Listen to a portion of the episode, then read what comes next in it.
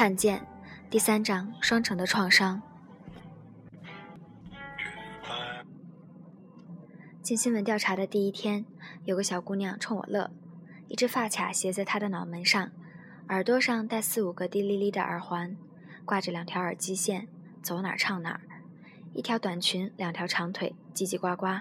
你说一句，她有一百句。她二十三岁，痛恨自己的青春。尤其见不得自己的红嘴唇，总用白唇膏盖着，这样比较有气质。哦，这好办，我叫她老范儿。她挣扎了一阵子，就顺从了。这姑娘大学毕业，自报家门来应聘。领导每次开口问问题，她都立刻说：“你先听我说。”张杰估计是以一种对女儿般的容忍让她留下来的。我是三无人员，他说：“无知、无畏、无耻。”我心想，你真是没吃过亏啊，姑娘。他还挺会为自己找理论依据的。有句话叫“阴阳怕懵懂”，我就是懵懂。嘿，是，瞧他找的题。一周之内，同一班级五个小学生连续用服毒的方式自杀，没有人知道为什么。获救的孩子都保持沉默。媒体认为可能是邪教造成的。他到处找人，说来说去没人搭理，最后找到了我。我不相信太邪门的事，我更感兴趣那个沉默的原因。张杰看着我俩，心知这种节目多半是白花钱，平常选题都得有个七八成把握了才出发，不然徒手而归成本太高。但他是个对姑娘们说不出个不字的领导，去吧，省点钱，别双击了，也别带录音师了，一个摄像就够了。哎哎，也别带大机器了，带个 DV。他说。从机场出来打车，师傅姓毛，一脸西北人的清刚。车上放一盘邓丽君，他听了好多年，放的时候像钢丝似的。我和老范儿摇头摆尾的跟着合唱《偿还》，沉默的嘴唇还留着泪痕，这不是胭脂红粉。毛师傅从后视镜里看我俩一眼，又看一眼，乐了。西北壮阔，赤金的油菜花开得像河一样，没完没了。青苍的山转过一弯，还是我说，我也喜爱美剧《老友记》，陪伴我多少年。老范儿哈一声扑上来，摇得我披头散发。同行说，当地政府不支持媒体采访。趁着月黑风高，我们找到最后一个服毒的小杨家。武威在河西走廊，古称凉州。双城是这西部边塞的一个小镇，三万多人。过了晚上十点，只有几户灯光。小杨家的灯是亮的，院子里一块菜地堆着化肥，一根水泥管子上晾满了鞋。父亲嘴就刚回，红着脸，粗着脖子，敞着怀，说不清话。母亲坐着一句话不说。我们刚坐下，大门咣一响，来了五六个当地大汉，不说是谁，要赶我们走。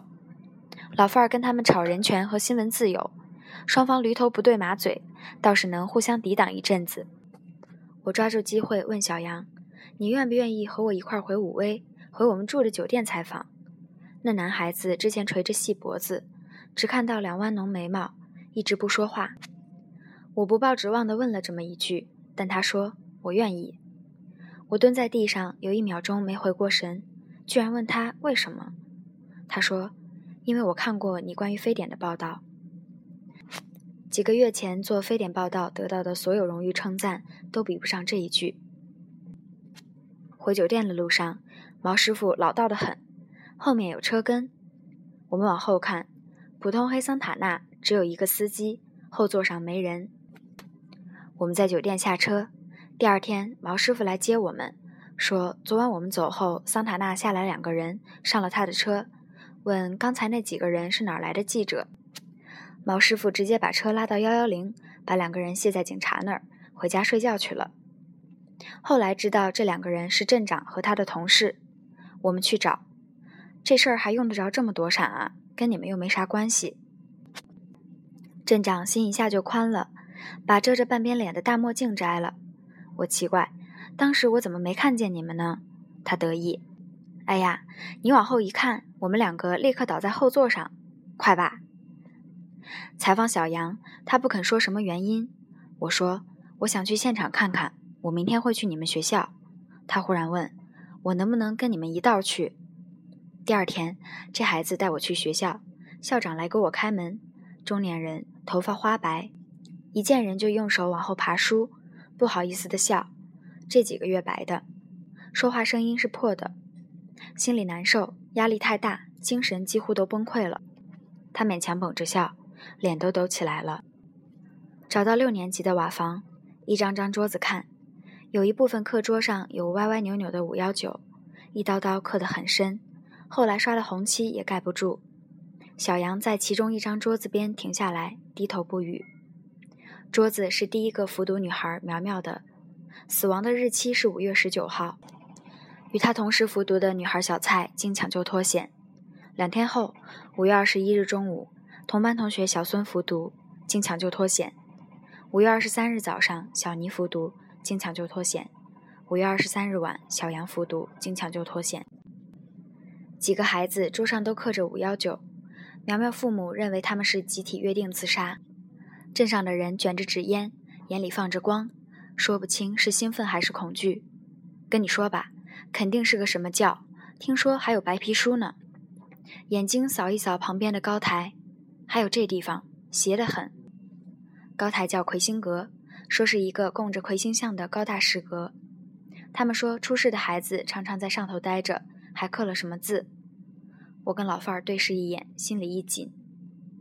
小杨不肯多言，说：“你们去问苗苗的一个好朋友小陈吧，他都知道。”我们找到这姑娘家，小女孩十二岁，穿件碎花白衬衣，低头扫地，发根青青，小尖脸雪白。看我们进来，不慌不忙。杨洋手里的扫帚说：“等我扫完地，一轮一轮慢慢扫，地上一圈一圈极细的印子。扫完，把扫帚绳往墙上的钉子上一扣，让他妈给我们拿凳子坐，转身进了屋。我隔着竹帘子看着他背身拿了一张纸，打了一个电话。他撩了帘子，在我对面坐下。我问什么，他都平静答：不知道，不清楚。我说：苗苗不是你的好朋友吗？他说。”我们班上的人多了，哪个都是好朋友。我愣了一下，那这个事情你不关心吗？他不紧不慢地说：“学习这么忙，关心不过来。”他看着我，礼貌地等我往下问。我看着他，宝亮黑圆的眼睛里没有表情，只映出我自己。我问不下去了。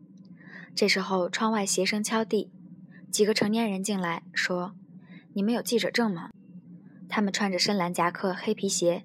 这次不是镇上的，看来是市委宣传部的，不希望我们待在村子里。一车直接拉去了当地的擂台汉墓，报道这个多好。前后都有人跟着解说。老范儿倒随遇而安，他第一次到乡村，看到地上有活的小青蛙，跟在后面跑，又笑又叫。宣传部的同志没见过这么天真的记者，再严肃都看乐了。老范儿又吃惊西北壮丽的天色，大叫着指给我看。云，走在前头的宣传部负责人三十多岁，名字结尾正是“云”字。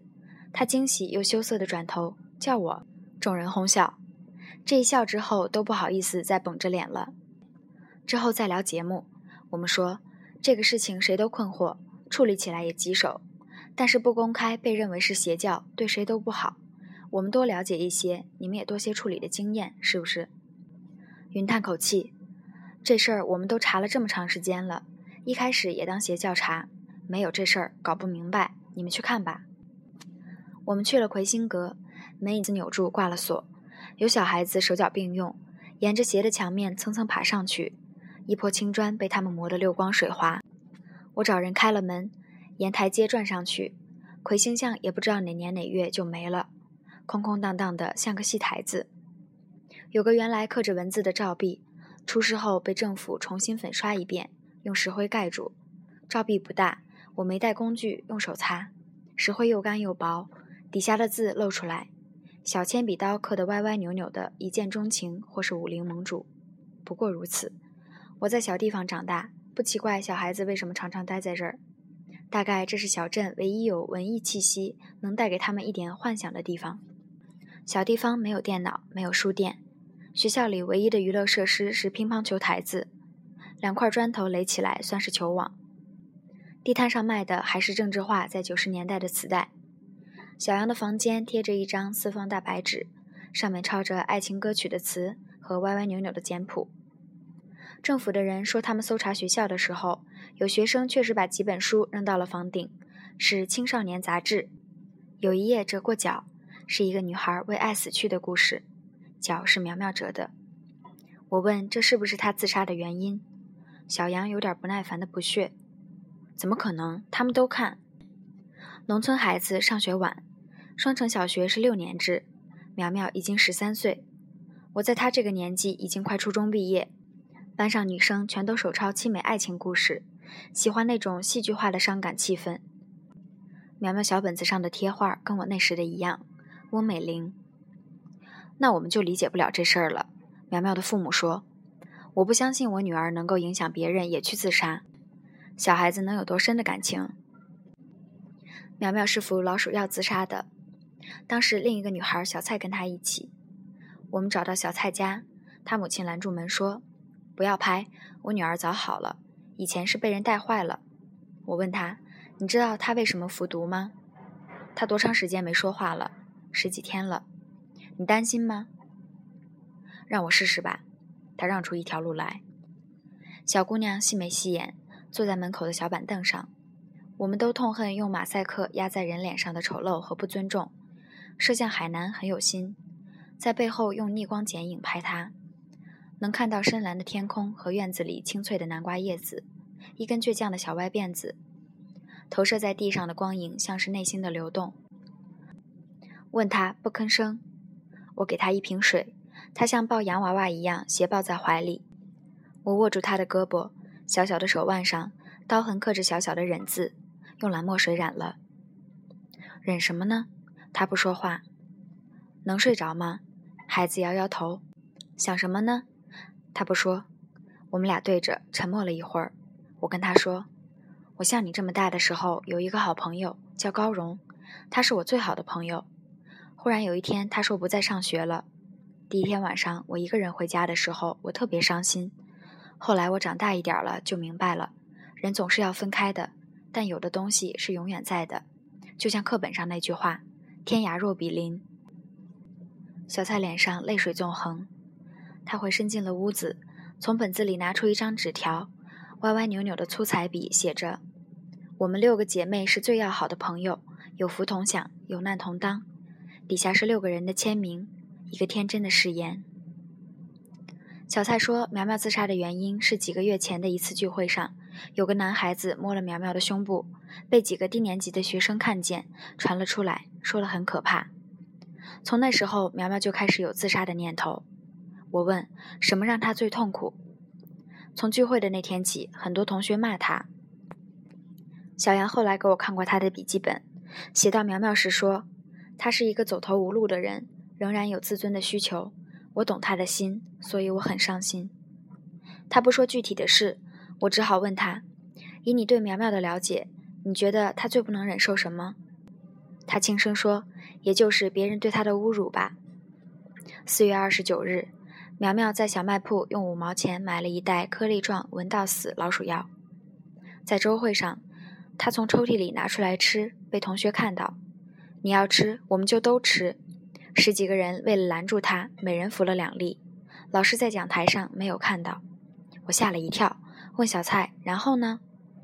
我第一次见到孩子的苦笑，那药是假的。这件事后，苗苗说她还是想死。小蔡说：“那咱们一起。”朋友比生命还重要吗？我问小蔡。他的声音很轻，也许是吧。五月十九日下午课外活动，苗苗一个人在操场上看书，同班一个男生用手中的弹弓绳勒了一下她的脖子，然后放开。他拾起地上的东西打他，没打着。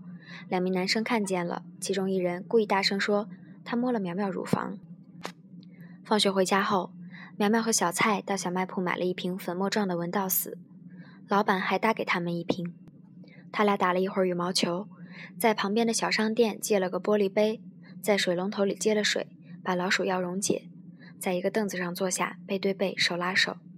小蔡说：“我们都笑了，为什么会笑呢？想笑着离开世界。死亡不可怕吗？不可怕，那是另一个世界。什么世界？”没有烦恼的世界。谁告诉你的？自己想的。苗苗的裤兜里装着她的遗书，开头是：“爸爸妈妈，你们好。当你们看到这封信的时候，我已经到另一个世界里快乐生活了。”苗苗死后，十几个孩子曾经旷课翻墙去医院的太平间看她，发现他们的医生说：“我从没见过小孩那么痛苦。”从太平间回来之后，有个叫小孙的孩子没再说过一句话。老师说：“我没觉得他有什么不对。”中午，小孙他妈看他愣愣站着，就说：“你放了学也不吃饭，整天玩。”随手拿了箱子上的黄色塑料包装皮，在他头上敲了两下。他一直想不明白。没使劲儿啊，咋后来就不答应了？那几天风气也不好，小苗家喝药了。我说你是不是也喝药了？他气呼呼的，哎，就是的。他转身就找瓶农药服了毒。小孙是我世界上最好的朋友。同伴的小妮说：“我想他一定死了。”他哭了一个晚上。学校害怕学生出事，开始要求每个孩子必须由家长接送。老师在大门口查岗，看见小尼一个人来上学，骂了他几句，不允许他进校门。万一在学校发生意外怎么办？小尼在门口蹲了一会儿，回家拿了农药，在麦田里服下。三起极端事件之后，政府成立专案组进驻学校，身着警服的人传讯与服毒者亲密的学生，在没有监护人的情况下讯问。小杨被传讯了。警察询问他是否与苗苗发生不正当关系，小杨说：“我解释，他们不听。”当天晚上，他也服毒，被洗胃救了下来。他说：“我受不了侮辱。”二零零三年，双城镇人均年收入不到三千元，孩子的家人都是农民或者个体商贩，生活不容易。苗苗的父亲说：“给他吃好的，穿好的，还要啥？”小杨的父亲当着我们的面。手扣在肚子上骂儿子：“你为什么不干脆死了呢？给我惹这么多麻烦。”小杨的母亲蹲在地上哭：“你把我的脸都丢完了。”小杨嘴抿得紧紧的，掉头走了。我跟上他，他脸都扭曲了。“你不要跟别人说。”他说，“等你调查完了，我就不在这个世界上了。”如果是因为我们的调查，我今晚就走。我说：“那你就再也看不到我了。”第二天，我们停了工作，叫上小杨玩去去。当地一个马场，长得老高的野草，两匹不知道哪来的秃马，脑袋上扎一朵红花，没精打采的披个破毡。两个农民抄着手在旁边收钱，五块钱骑一次。小杨不说话，也不骑，我不知死活，穿着半截牛仔裤就上去了，自告奋勇，看我给你骑。上了马，我刚拉上缰绳。农民大概是踹了马屁股一脚，那马就疯了。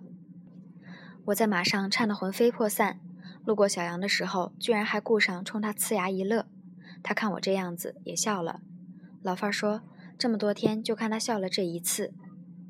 到晚上，我两条小腿内侧都是青紫的。老范儿这个没有常识的人，给我端盆水，泡热水，热水里泡泡就好了。我把腿像面团子一样插在热水里发着。一边写了封信给小杨，对遭受的侮辱不需要愤怒，也不需要还击，只需要蔑视。蔑视侮辱并不是最好的方式，但我当时能想到的，只是用这种说法去激发一个男孩子的骄傲，帮他熬过这熬过这段时间。痛苦的时候，我大概还记得信的结尾，因为像是写给十四岁的自己。去看西北的天空，去看明亮的树林，那是永恒的安慰。我问过几个孩子，为什么你们对苗苗的感情这么深？共同的说法是，他能理解人。在你看来，什么样的人能理解人？听别人说话的人。小蔡说，连续服毒事件发生后，从省里过来两位年长的小心理老师，他们说，这个年纪的孩子特点就是以伙伴的价值观和情感为中心。他们这种非常牢固的小团体友情，一旦关键链条断了，就很危险。是苗苗，照片上这姑娘眉目如画，柔和的蜡笔画，小尖下巴，笑起来大眼一弯，成绩好还没有班干部气质，压黑头发向后一把竖起，小碎卷弯在额头边上。他站在台上擦黑板，底下男生女生都默默地看着他的马尾荡来荡去。他在遗书里让爸妈不要伤心，让妈妈对奶奶好一些。爷爷走了，奶奶很寂寞。奶奶有些话不说，但我知道，奶奶不需要钱，只需要你们的关心和体贴。去世几天后，又有一封信寄到家里，落款是“你们的宝贝女儿”。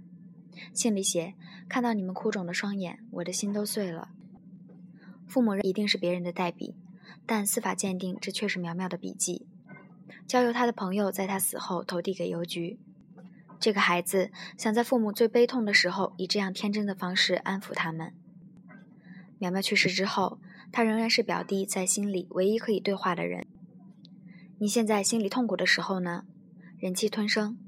苗苗的表弟上五年级，有疑问的时候呢？我想起小蔡胳膊上拿刀刻的“忍”字。问自己：“你回答得了自己吗？”他沉默不语，脸上挂着泪。为什么不跟成年人谈呢？他的话像针落在地上，不相信他们说的话。学生连续复读后，学校采取了紧急措施。砖墙的大黑板上写着“守法纪，讲文明”，工整的楷书写着“看健康书籍，不进游戏厅，不拉帮结派，不参加封建迷信活动”。五六年级都开了爱惜生命的班会，老师怎么跟你们说的？我问。说服药会得胃病。我不知道该怎么教育他们。六年级的班主任头发乱蓬蓬的，皱纹里都是尘土。他说自己上次接受心理培训是一九八二年的师范班，也没有人告诉我该怎么办。他只能呵斥他们的痛苦，命令学生把刻在课桌上纪念同学的“五幺九”字样抹掉。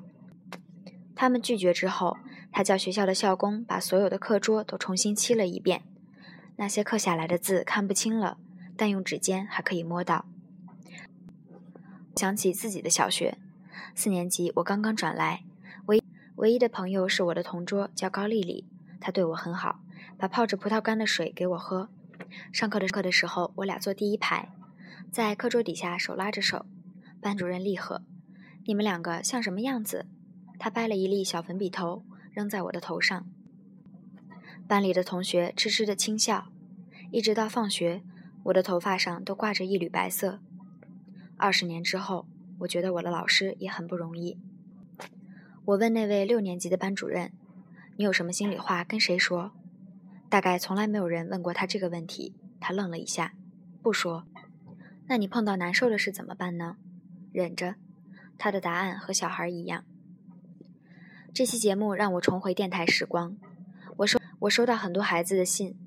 一个小男孩说：“我跟妈妈看完节目抱在一起，这是我们之间最深的拥抱。”一个姐姐说：“这两天正是弟弟统考成绩不好的时候。”看完节目，我起身去隔壁房间找了弟弟，跟他有了一次从未有过的长谈。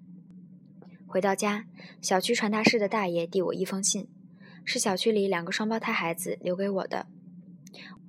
我在这里租住了好几年，并不认识他们。信里说，我们看了这期节目，只是想告诉你，欢迎你住在这里。电视也可以让人们这样。但我的医生朋友小心翼翼地跟我谈，这期节目很好。你直接说但是吧。他笑。你是文学青年还是记者在发问？有什么区有什么区别吗？像我们在急诊室实习的医生都很同情受伤的人。会陪着他们难受，但是如果一个医生只是握着病人的胳膊，泪水连连，这帮不了他们。冷静询问才能求解。我有点强词夺理，你说的对，但我还做不到，也顾不上。我就是那个刚进手术室的小医生。我第一次看到真实的伤口，我有我的反应。采访苗苗表弟的时候，他说起死去的姐姐，满脸是泪水。我觉得采访结束了。就回头跟摄像海南说了声“可以了”，蹲下去给男孩抹了一下眼泪，说去洗洗脸吧。他不吭声，也没动，肩膀一抽一抽。我问他：“你在心里跟姐姐说过话吗？”说过。说什么呢？你好吗？我问不下去了。他站起，他站起身，没去洗脸，跑进了屋子里，倒在床上。小男孩捂着脸，弯着身子，哭得浑身缩在一起发抖。我站在床的边上，抬起手又放下，抬起手又放下。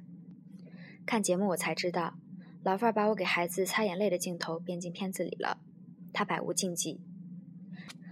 这个镜头后来争议很大，还产生了个新名词儿，讨论我是不是表演性主持。小鹏瞪着大圆眼来问我：“你为什么要给他擦眼泪？那你怎么做？什么都不做，这才是记者。”正好钱刚老师来参加年会，他是我们敬重的新闻前辈，大家在威海夜里的海滩上围坐一圈，问他这事儿。他不直接说谁对谁错，给我们讲故事。说美国六十分钟的节目记者布莱德利在监狱里采访一个连环杀人犯，问：“你为什么要杀那么多人？”杀人犯是个黑人，回答说：“因为我在布鲁克林区长大。”意思是那个地方是黑人聚集区，治安不好，社会不公，所以把我变成了这样。布莱德利是个老黑人，当时六十多岁，胡子花白。他站起来，揪着这个杀人犯的领子，摇着他说：“我也在布鲁克林区长大。”钱老师说：“他这么做对吗？”“不，先别回答。你要像苏联作家说的那样，在清水里呛呛，雪水里泡泡，咸水里滚滚。十年之后，咱们再来讨论。”十年将至，这么做到底是对还是不对？我在心里已经过了好几个来回，还是没有最终的答案。只是我必须承认。当年面对医生的辩解，一部分是要隐藏自己的无能。那时我说出的只是人生的皮毛。这些孩子之间的情感复杂，远超节目中的描述。节目里我们只描述了因聚会留言而起的故事，但我和老范儿还知道另外一些细节。这个年级里有很多学生喜欢苗苗，用皮筋勒住苗苗脖子的男孩总是在上课的时候摸她的胳膊和头发。苗苗最反感别人摸她的头发，告诉了小杨。小杨揍了这个男孩。小杨是班上年纪最大、个子最高的男孩，他十四岁了。苗苗叫他哥哥。在自杀之前，他们吵过一次架，因为苗苗认了另一个保安做哥哥。小杨不再理他，他请求原谅，在一个小巷子里遇到苗苗，拦住他说：“对不起。”他不理他，往前走。他从地上捡起砖块，砸到自己的额头上。小杨说。血或者砖灰流下来，他没停脚，继续走了。后来他才知道，苗苗转身回到操场，到处都是学生。他当众跪下，说：“我对不起杨。”也许他认为，只有以这种方式羞辱自己，才会被谅解。那个出事的聚会上，一个喜欢苗苗的男孩要抱她，小姑娘不愿意。小杨对苗苗说：“让她抱。”或许是为了让她原谅自己，这个姑娘听从了。她是在自己喜欢的男生要求之下被另一个男生拥抱，也许还有更进一步举止的时候被外人看到了。故事还不止于此，那个聚会集中了几乎全部的情感冲突。那个在我们采访时电话通知宣传部的小姑娘，是当时签了有难同当的六个女生之一。她跟苗苗的漂亮和成绩在伯仲之间。聚会上，她当着苗苗的面向小杨表示好感。更细密的人性真相紧紧压裹着，不可能在九天之内拨开。复读当天下午，苗苗被男生欺负后，从操场回到教室，趴在小杨的座位上哭泣。之后，他向小杨要了一张照片，说：“谢谢你实现我最后一个愿望。”他在桌上刻下了五幺九，对小杨说：“莫忘五月十九日。”转身离开了学校。小杨跟我说这些细节时，一再问我。是不是真的是我害死了他？我无法回答，但看得出他深受这个问题的折磨。将近十年后再看节目，一个镜头拍到了他的笔记，有一行字我当年没有留意到：他和我别离了，可是他永远的活在。字写到这儿就停止了。这些年，些年，我和老范儿对这事儿耿耿于怀，就因为这些没有清讲明的真相，怕说出这些孩子间的情感纠葛会让观众不舒服和不理解。也许会觉得，才十二三岁，怎么就这样？虽然大家十二三岁的时候，又与他们有什么两样？他们没有被呈现，这是一个新闻媒体的政治正确。我们叙述了一个事情的基本框架，但只是一个简陋的框架，以保护大众能够理解和接受的这个真相。日后我看到托尔斯泰说，他在构思《安娜·卡列尼娜》的时候。原型是新闻里一个女人做了别人的情人卧轨自杀的故事。最初，安娜在他心中极不可爱，她是一个背叛丈夫、追求虚荣的女人。她要让她的下场罪有应得，但写着写着，她并没有美化她，只是不断的深化她。人性自身却有着它的力量。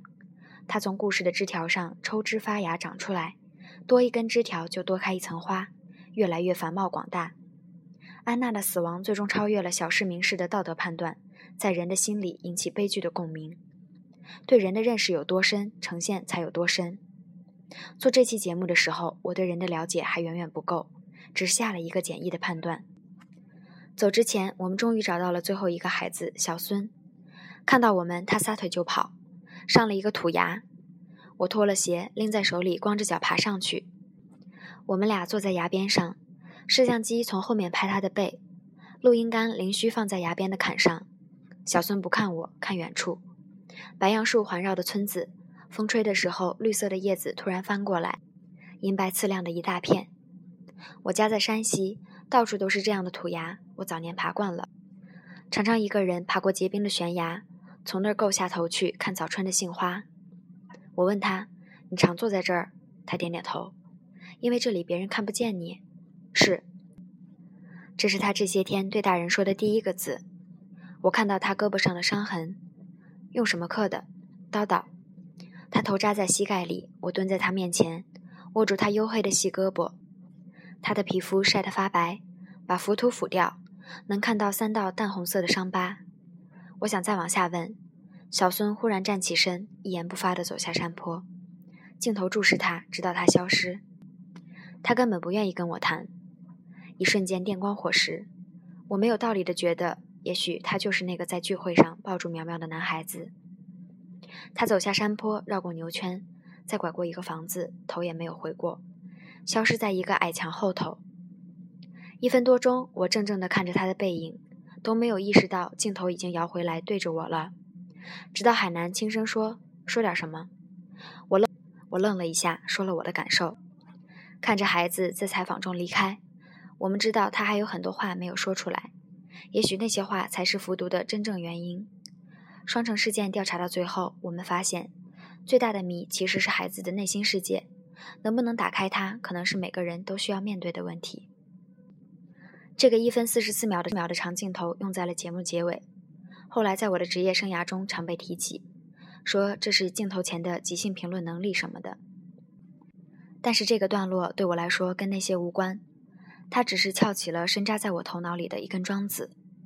之前我坐在演播室里的时候，总认为结尾的评论必须是一个答案，说出让我们期待一个民主与法治的社会早日来到，才可以收拾回家。就好像这演播室只是一个布景，我只是在表演一个职业。我从来没从来没想过以无解来结尾，一直到我明白真真实的世界即使可能如此。